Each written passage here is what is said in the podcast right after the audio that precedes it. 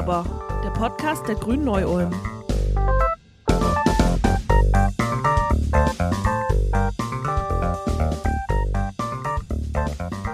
Liebe ZuhörerInnen, wie ihr euch vielleicht erinnern könnt, haben wir letzte Woche mit Katharina Onongoye und mit Ipek Cuttingham über Black Lives Matter ein Jahr danach gesprochen. Letzte Woche waren wir gerade an dem Punkt angekommen, wo es darum ging, wie gehen wir in dieser Gesellschaft mit Rassismus um, wie sprechen wir darüber, was muss sich ändern, damit dieses Thema auch nachhaltig politisch angegangen wird. Und an dieser Stelle möchte ich euch, Katharina und IPEC, fragen, was braucht es denn, um Rassismus in Institutionen auch langfristig und nachhaltig zu bekämpfen und auch die Strukturen in ihrem Kern zu verändern? Ich weiß jetzt nicht, ob meine Antwort da ein bisschen zu kindisch dafür ist. Politisch gesehen ist sie jetzt auf jeden Fall keine 100 Prozent, sondern das ist jetzt eher so ein persönlichen Vorschlag, den ich generell zu bringen hätte. Und zwar finde ich einfach schon, dass eine frühzeitige Aufklärung helfen würde, um im Nachhinein vieles zu vermeiden. Also ich bin frische Mama. Ich meine, vielleicht äh, kommt dieser Gedanke jetzt auch einfach von hier. Ich habe beispielsweise, also ich würde gerne eine kleine Geschichte erzählen. Und zwar, was mir passiert ist vor kurzem. Da war ich am Kiosk und habe bei einem POC Pommes bestellt, ja. Und dann kam da so ein kleiner Junge zu mir, der war, glaube ich, sechs oder sieben Jahre alt und hat mich angeschaut und sagt so, ja, ich möchte gerne Eis. Dann habe ich ihn angeschaut und sagt, ja, dann bestell doch bei dem Mann dein Eis, der arbeitet hier. Und dann hat er zu mir gesagt, ja, wieso, du arbeitest doch auch hier, äh, ihr gehört doch zusammen. Dann sage ich, wie meinst du das? Wie, wie kommst du jetzt darauf? Ja, ihr seht doch gleich aus, du bist doch auch schwarz. und dann, dann habe ich zu dem kleinen Jungen gesagt, ähm, das heißt doch nicht, dass wir verwandt sind und zusammengehören. Und dann sagt er, ja doch, ihr kommt doch aus Afrika. Dann sage ich, nein, ich komme nicht aus Afrika, ich komme aus Deutschland. Und so ging halt dieser Dialog weiter und ich habe äh, irgendwie versucht herauszufinden, wie der jetzt zu diesen Aussagen gekommen ist, weil ich muss ehrlich gestehen, dass mir das eigentlich noch nie passiert ist, dass ich so ein Kind getroffen habe, wo das, glaube ich, gar nicht unterscheiden konnte. Also als hätte das erste Mal jemanden so wie mich gesehen und ihn gesehen und uns alle gleich über einen Kamm geschoren. Und das hat mich ein bisschen schockiert einfach. Und für mich war das einfach nicht verständlich, wieso er solche Aussagen gemacht hat. Ähm, natürlich habe ich da nicht mit dem Röben diskutiert. Ich bin ja Mama, gell? Also das war alles ganz nett. Aber ich bin selber multikulturell aufgewachsen und ich bin ja auch selber multikulturell. Und für mich gab es in solchen Bereichen halt nie eine Unterscheidung zwischen Menschen. Und deswegen denke ich auch einfach, dass wenn die Kinder von heute etwas multikultureller schon allein aufwachsen würden, dann würden die im späteren Leben vielleicht auch nicht mehr zwischen Personen unterscheiden. Und mein Gedanke an dieser, dieser ganzen Story ist einfach, dass ich finde, dass das Kind von heute vielleicht schon eine wichtige Schlüsselfigur von morgen sein könnte. Und das ist so der Gedanke, den ich dazu habe. Es ist jetzt kein politischer Gedanke, sondern einfach ein genereller Gedanke, weil sowas wie Rassismus, das ist schon eine sehr, sehr lange Geschichte und ich bin auch der festen Überzeugung, dass das sich nicht von heute auf morgen ändern wird. Deswegen ist das für mich ein auf längere Sicht gesehenes Ziel, um wirklich etwas daran zu ändern und zwar nachhaltig daran zu ändern. Das ist jetzt so der hm. Gedanke, den ich dahinter einfach habe. Ja, also dem würde ich voll zustimmen. Also, dass die Kinder ganz, ganz wichtig sind in der ganzen Kiste. Also eigentlich auf allen Seiten. Also äh, natürlich in der Gesamtgesellschaft, dass die, was bringen wir den Kindern bei? Und zum anderen, aber auch für die schwarzen Kinder ist es ja oft so, dass sie gerade die Jungs zum Beispiel ab dem Alter von 18 kriegen die ein extrem negatives Feedback. Ich erlebe das auch, dass auch kleine Kinder schon ziemlich, ziemlich böse angeguckt werden manchmal. Und dann ist es eine meiner Messages in meinen Workshops auch immer zu sagen, haben Sie heute schon ein Kind angelächelt? Ja, das ist unsere Zukunft und die Kinder müssen willkommen geheißen werden in dieser Welt. Und deswegen ist es so wichtig, dass man die anlächelt. und äh, ja, wenn man das eben bei POCs nicht automatisch macht, dann muss man sich halt dran erinnern, dass das vielleicht eine ganz gute Idee wäre. Ich hatte tatsächlich auch so ein Erlebnis wie du, alle ein bisschen anders. Und zwar habe ich mein, äh, bin ich aus dem Einkaufssupermarkt gekommen und habe mein Fahrrad aufgeschlossen und dann guckt mich so ein Junge, der auf dem Nebenfahrrad saß, an Also ganz böse, ja. Stiehlt das Fahrrad und wollte seiner Mutter Bescheid sagen und so. Und dann habe ich zu ihm gesagt, du musst nicht alles glauben, was man dir erzählt. Ja, subversiv. das ist sozusagen der andere Teil, dass den Kindern, auch wenn die vielleicht zu Hause sehr einseitig erzogen werden oder keine Hilfe bekommen, ob das jetzt schwarze Kinder sind oder weiße Kinder oder äh, italienische oder was auch immer, dass es manchmal einfach wichtig ist, irgendjemanden zu treffen, der dir die Wahrheit sagt oder der dich annimmt. Und dass das ganz große Bedeutung hat und dass die Leute das gar nicht unterschätzen sollten, wie wichtig das für die Kinder ist, jede Äußerung, die sie von außen bekommen, nicht nur die eigenen Eltern. Also die eigenen Eltern sind natürlich wichtig, aber da haben sie ja auch manchmal diese Sachen her äh, oder die Großeltern. Aber ja, andere Menschen haben auch eine Verantwortung sozusagen für das Aufwachsen dieser Kinder. Ich muss gerade dran denken, also meine Kinder, also ich habe zwei Töchter, sind jetzt hier in so einem städtischen Raum und sind jetzt in ihren Klassen tatsächlich jeweils eins von zwei Kindern jeweils in der Klasse, die, sag ich mal, einen Background haben, deutsche Eltern, die Deutsch sprechen, weiß und so weiter. Also weißer geht's nicht, aber äh, Klassen sind halt extrem multikulturell. Wenn man jetzt aber ein bisschen aufs Land geht, sieht die Sache ja schon ein bisschen anders aus. Also wie schafft man es tatsächlich auch, das Bewusstsein jetzt nicht nur im städtischen Raum, wo ja eh schon, sag ich mal, die Kulturen eher zumindest aufeinanderprallen, dieses Bewusstsein zu wecken, wenn man in einer, in Anführungszeichen, ganz großen Anführungszeichen, Monokultur, wie jetzt, weiß ich nicht, wo ich jetzt herkomme, in der Eifel oder hier im Allgäu oder sonst wo, ja, wo eben tatsächlich der Großteil einfach Weiße sind oder die einfach keine Erfahrungen mit anderen Kulturen haben. Wie, ja, wie kriegt man das hin? Ja, also ich denke, das ist ganz wichtig, also äh, dass man sozusagen diese positiven Aspekte, zum Beispiel Kultur benutzt. Ne? Also es gibt so viel spannende Kultur, das heißt immer, Afrika ist der kulturlose Kontinent. Um diesem Vorurteil gegenzuarbeiten, habe ich von Anfang an eben Ausstellungen gemacht mit Künstlern. Da gibt es die spannendsten Künstler und da geht es nicht immer nur ums Trommeln. Trommeln ist auch ganz wichtig und ganz toll. Aber die Erzieherinnen und Grundschullehrerinnen, die haben bei uns oft angefragt und haben gesagt, sie wollen jetzt, jetzt nicht nur eine Bastelgeschichte haben, sondern sie hätten gerne Informationsvermittlung. Ja, also was jetzt zum Beispiel Afrika als Kontinent, Asien als Kontinent. Also all diese Dinge, die den Kindern manchmal nicht mehr so greifbar vermittelt werden. Ja, also ich bin letztens über die Sahara geflogen nach Ghana vor zwei Jahren und ich konnte es gar nicht fassen. Nach drei Stunden Fliegen waren wir immer noch über der Sahara. Die ist irre groß. Und wenn man so eine große Landkarte mal in so einem Klassenzimmer aufhängt und man läuft da mit dem Finger über die Landkarte, dann kriegt man ein ganz anderes Gefühl dafür. Dass es zum Beispiel das Tigrinya gibt mit einer eigenen Sprache, wo also in Ostafrika also ganz hohe Bildungsnormen liegt. Also das sind nicht nur vietnamesische Kinder, die sozusagen unter so einer heftigen Bildungsnorm leiden oder gefördert werden, sondern auch eritreische Kinder, äthiopische Kinder dass es in Westafrika zum Beispiel wunderbare Kleidungskulturen gibt und so weiter und so weiter. Ganz abgesehen von Schriftstellern und also zum Beispiel vielleicht ein konkretes Beispiel aus meiner Arbeit im Jolly Bar ist, dass ein Mann kam, der soll, wollte, der kam mit seiner Frau, die wollte Deutsch lernen. Und dann habe ich den sein CV angeguckt, seinen Lebenslauf, und da stand drin Chora-Spieler. Und ich hatte gerade gelernt, was eine Chora ist. Das ist eine 21-seitige Kürbisharfe. Das ist praktisch ein waagerechtes Klavier. Und das gibt es seit dem siebten Jahrhundert in Mali und in großen Teilen Westafrikas. Und das ist ein wunderbares Instrument, das man mit vier Fingern spielt und das himmlische Töne erzeugt. Also ich sage immer, das ist die Stimme, die Singstimme Afrikas, ja. Wir haben uns dann eine bauen lassen und der Choraspieler hat dann erklärt, wie man die baut und das geht eben ist auch eine, eine Tradition in der Schule, also wie man das lernt.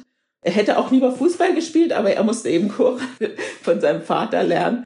Muss man auch mit fünf Jahren anfangen zu lernen, die zu bauen und zu spielen. Und all diese Dinge kann man über Afrika und auch über andere Kulturen in dieser Welt, über Kulturen in Deutschland, kann man das auch lernen, um zu zeigen, also wie uns diese Kulturen verbinden. Und das ist einfach spannend, ja. Oder nimm Märchen. Du kannst mit Märchen jederzeit die Kinder erreichen und ihnen auch ganz viel vermitteln.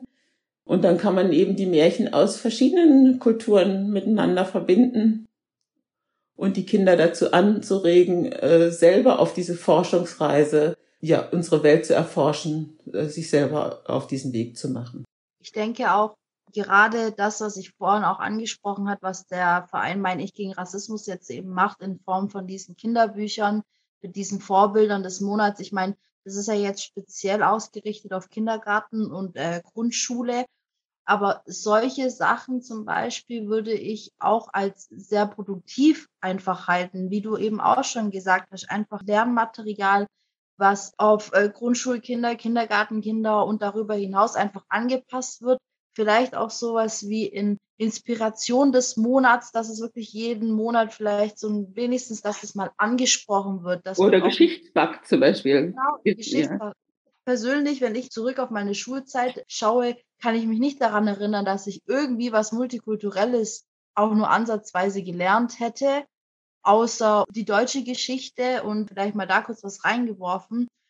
Und ja, wenn sowas kommen würde, das ist natürlich auch interessant für die Leute. Ich war komplett aufgeschmissen, als es um Geschichte und Welt und Kultur ging. Das habe ich in der, also sorry, ich bin Hauptschüler, ja, sage ich jetzt mal so straight raus, aber das gab es bei uns einfach nicht. Das hat darüber hat keiner unterrichtet. Das ist alles durch meine Wanderlust selber gekommen und meine Reisebegeisterung, sage ich jetzt mal. Und das ist halt einfach eigenes Wissen, was ich mir da angelacht habe. Und es wäre schön gewesen, wenn man sowas in der Schule wenigstens mal als Special-Unterrichtsstunde gehabt hätte, einmal in der Woche und jede Woche vielleicht mal ein neues Thema angesprochen hätte. Da geht es mir auch gar nicht so sehr darum, dass es immer eine riesen Infobombe ist, die man dann die ganze Woche durchpaukt, sondern dass man einfach ein paar Inspirations- und Anhaltspunkte bekommt, vielleicht selber auch mal ein bisschen zu recherchieren. Vielleicht interessiert einem etwas, was man noch gar nicht gewusst hat, weil man noch nie damit konfrontiert wurde oder sowas. Also von dem her, dieses mit diesem Vorbild des Monats, das finde ich sehr, sehr toll weil es einfach auch schon ein cooler und ein produktiver Step ist, finde ich, um dieses ganze Thema überhaupt schon mal ein bisschen anzugreifen. Ein Punkt, der wahrscheinlich auch sehr wichtig ist, ist, also ich bin ja ein Wissenschaftler, der sich mit Popkultur beschäftigt und ist diese neue Offenheit in der Popkultur gegenüber dem Thema Diversität und gegenüber auch der positiven Darstellung von Kulturen, die jetzt eben keine weißen Kulturen sind. Also mein bekanntestes Beispiel dürfte wahrscheinlich jetzt der Black Panther von, ich weiß nicht, vor zwei, drei Jahren oder wann der rausgekommen ist, sein. Aber es gibt ja auch eine riesen Flut an zum Beispiel Science-Fiction-AutorInnen aus Afrika oder mit einem afrikanischen Background wie Octavia Butler oder so. Die ja, die gibt's aber schon lange, die Octavia. Das war die einzige für sehr lange Zeit. Ja, ja aber an ihr schließen im Moment total viele an und man hat so einen Eindruck, dass da wird geradezu danach gegiert, einfach diese positive Darstellung auch von afrikanischer Kultur einfach mal irgendwo zu lesen. Also das ist jetzt so im Film eben und auch in den Büchern und Comics und so weiter. Und ich glaube, das ist auch was ganz Wichtiges, um das auch zu normalisieren, dass das eben eine fortgeschrittene Kultur ist und nichts Rückständiges oder so. Ja, das ist total spannend, kann ich nur sagen. meine Kultur ist cool. Äh, möchte jeder von sich sagen und äh, das denke ich, das darf auch jeder von sich sagen. Ich wollte noch sagen, ah, jetzt fällt es gerade weg. Oh. äh, schade. Ich muss jetzt äh, passen, jetzt ist mir jetzt gerade weggerutscht. Vielleicht fällt es dir ja noch ein. Aber um nochmal auf das Thema Rassismus zurückzukommen, also jetzt waren wir ein bisschen beim Thema afrikanische Ach, Kultur. So, ein bisschen sorry, jetzt ist es mir wieder eingefallen, weil das ist nämlich ah, ziemlich wichtig. So. Und zwar geht es darum, dass es natürlich diese positiven, ich habe äh, ganz wichtig sind, weil man damit auch eine positive Motivation fördern kann. Aber zum anderen habe ich auch gelernt bei einem Workshop, den wir eine Woche lang an einer Schule in Wedding gemacht haben, dass es sehr wohl auch möglich ist mit den Kids, natürlich nicht so hammermäßig oder ewig lange, aber man kann ihnen auch schwierige Themen vermitteln. Zum Beispiel sowas wie Sklaverei. Ja, was es eben auch an negativen Sachen gibt, dass man die eben nicht jetzt verschweigt, sondern dass man die einfach nur kindgerecht erzählt. Ne? In äh, zum Beispiel Kolonialzeit, da habe ich dann zum Beispiel äh, Kolonialwarenladen genommen, um auch eine, eine Identifikationsmöglichkeit zu schaffen. Aber natürlich werden nicht alle die ganzen Ausmaße des Ganzen, müssen sie ja auch nicht alles auf einmal verstehen. Aber einfach, dass man, dass solche Tatsachen auch einfach benannt werden. Ja, also wenn wir sozusagen so ein postkoloniales, also wo immer noch Kolonialismus in Afrika stattfindet, in Asien und so weiter, wenn das aufhören soll, dann müssen wir eigentlich die Kinder auch darauf vorbereiten, dass sie das nicht erst mit Mitte 20 lernen, dass es das alles gibt, sondern das vorher schon erfahren und sich Gedanken dazu machen können, wie sie das verändern wollen, ja. Also hilfreich dabei könnten ja auch solche Aktionen wie bei der Fußball-EM oder bei den Olympischen Spielen sein. Da gab es ja jetzt immer wieder Aktionen und Proteste von Teilnehmern, wo sich dann beispielsweise von den Mannschaften kollektiv hingekniet wurde als Zeichen der solidarischen Geschlossenheit gegen Rassismus oder was jetzt die Queer Communities angeht, wurden dann Regenbogenfarben äh, getragen oder ähnliches. Zur gleichen Zeit hat man gemerkt, also diese ganzen Sportverbände, die waren da ja ziemlich zurückhaltend, zumindest zuerst, und wollten eigentlich lieber ihren Sport unbedingt politikfrei halten. Was haltet ihr jetzt von solchen, ich sag mal, öffentlichen Positionierungen und wie sollte man tatsächlich mit solchen Positionierungen dann auch umgehen? Also ich persönlich finde solche Aktionen schon gut. Ich finde so etwas schon respektvoll und solidarisch. Jedoch denke ich, dass solche Aktionen alleine nicht unbedingt ausreichen, um nachhaltig was zu bewirken. Es ist natürlich schon ein, ein, großer Schritt in die richtige Richtung, um eventuell noch mehr mit der Öffentlichkeit daran zu arbeiten. Und ich freue mich natürlich über jeden Schritt, den man überhaupt macht. Aber solche Aktionen umfassen meistens einen Großteil relativ anonymer Personen und ist für mich eher so eine Verallgemeinung, also so eine im Namen von Handlung, sage ich jetzt mal. Und ich bin eigentlich der festen Überzeugung, dass es der einzelne Bürger ist, der aktiv arbeiten muss. Und zwar an seinem Weltbild, an seinem Denken, an seiner Einstellung und an seinem Handeln. Denn, also, so eine kleine Weisheit von mir. Man benötigt ja viele einzelne Reiskörner, um einen kompletten Sack zu befüllen der Sack alleine lässt sich nicht gut verkaufen. Also, damit es einfach mal ein bisschen sinnbildlicher ist auch. Das ist für mich so ja, wir sagen das für euch praktisch, damit ihr euch schön im Hintergrund halten könnt. Und das mag von außen eigentlich ganz nett ausschauen, aber das ist für mich nichts Standhaftes, nichts Festes, weil es einfach sehr anonym ist. Da steht dann einer, ein Pressesprecher davor und spricht dann für den ganzen Verein oder, oder, oder. Und dabei kriege ich nichts von dem Einzelnen mit. Ob der tatsächlich das auch so sieht oder ob man das jetzt über ihn hinweg entschieden hat oder sowas. Also da ist mir schon wichtiger, dass es die einzelne Person ist, die da aktiver wird, anstatt jemand für mich in meinem Namen für mich handelt und spricht. Also das ist halt meine persönliche Meinung dazu. Ja, ich glaube, das Niederknien, das war also ja ein ganz revolutionärer Akt von dem Kaepernick, als er das zuerst gemacht hat und er musste ja dafür auch äh, ja äh, Nachteile in Kauf nehmen und so. Aber wie du schon sagtest, eben äh, die meisten können das in der Anonymität machen. Und ich denke, es ist ein bisschen ein Ausdruck. Also ich finde das ganz wichtig und sehr gut, dass die Leute dieses Niederknien äh, machen. Aber ich denke, es ist auch ein Ausdruck dessen, dass es keine andere Handlungsmöglichkeit gibt. Wenn ich jetzt sagen will, ich möchte, dass sich was verändert, ja, dann ist das erstmal so im Moment die einzigste Ausdrucksform dafür. Und äh, das reicht natürlich nicht, weil dann noch nicht sich noch nicht so viel bewegt. Also was wir dadurch erleben, ist, dass sowas wie Öffentlichkeit entsteht, aber noch nicht wirklich eine Veränderung. Also das ist sozusagen wirklich der allererste Schritt. Und dann müssen einfach noch weitere folgen. Und äh, ich denke, auch der Einzelne ist dann eben auch noch gefordert, sich zu zeigen, wie, wie Eve gerade sagte, aber es zeigt auch, dass die Menschen nicht so viele Möglichkeiten haben, sich irgendwo anders einzubringen oder noch nicht, wo sie das zum Ausdruck bringen könnten, dass sie eigentlich ja eine, eine bessere Gesellschaft möchten. Wir kommen jetzt langsam zum Schluss und ich habe den Eindruck, dass das ja eine Lebensaufgabe ist. Ich meine, das weißt du am besten, Katharina. Tatsächlich etwas an diesen ja auch tiefe Menschen verankerten ja, Gewohnheiten einfach auch was zu ändern. Und ich glaube, ihr habt da sehr, sehr wichtige Sachen gesagt. Also dieses in sich hineinhorchen, was kann man ändern, auch in kleinen und auch mit den Kindern sehr viel arbeiten. Das sind ganz wichtige Punkte. Was, glaube ich, ganz wichtig ist, ist auch, dass ja unser ganzes Leben eigentlich ein sehr politisches Leben ist. Also die Erkenntnis muss, glaube ich, noch kommen bei denen, die es eben nicht so betrifft, dass wir eben auf den anderen einen Einfluss haben mit unseren Handlungen. Und das ist ja dann schon wieder politisch. Da haben wir einfach noch wahnsinnig viel zu tun. Ich glaube, mit euch beiden könnte ich noch eine ganze Reihe von anderen Folgen befüllen. Und ich muss auch sagen, es hat einfach unglaublichen Spaß gemacht, euch beiden zuzuhören. Ich würde auch gerne noch viel, viel länger mit euch sprechen, aber dann hackt uns unsere Technikerin Tina den Kopf ab. Another day. Another talk. Genau. Liebe Grüße, Tina, an dieser Stelle und vielen Dank für deine Arbeit. Aber eben an der Stelle müssen wir einfach Schluss machen. Ja, wie gesagt, vielen, vielen Dank, dass ihr hier wart. Ich habe mich total gefreut, habe viel, viel aus dieser Folge mitgenommen und ja, vielleicht können wir tatsächlich in einem Jahr dann sozusagen äh, Black Lives Matter zwei Jahre danach nochmal wiederholen. Ja, gute Idee. Alright. Tschüss. Danke für die Einladung.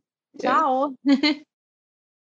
Und ihr, liebe ZuhörerInnen, findet wie immer alle wichtigen Infos zu dieser Folge auf unserer Website grüne-neu-ulm.de slash podcast oder auf den Plattformen Spotify, Deezer und wie sie alle heißen. Empfehlt uns gern, abonniert uns.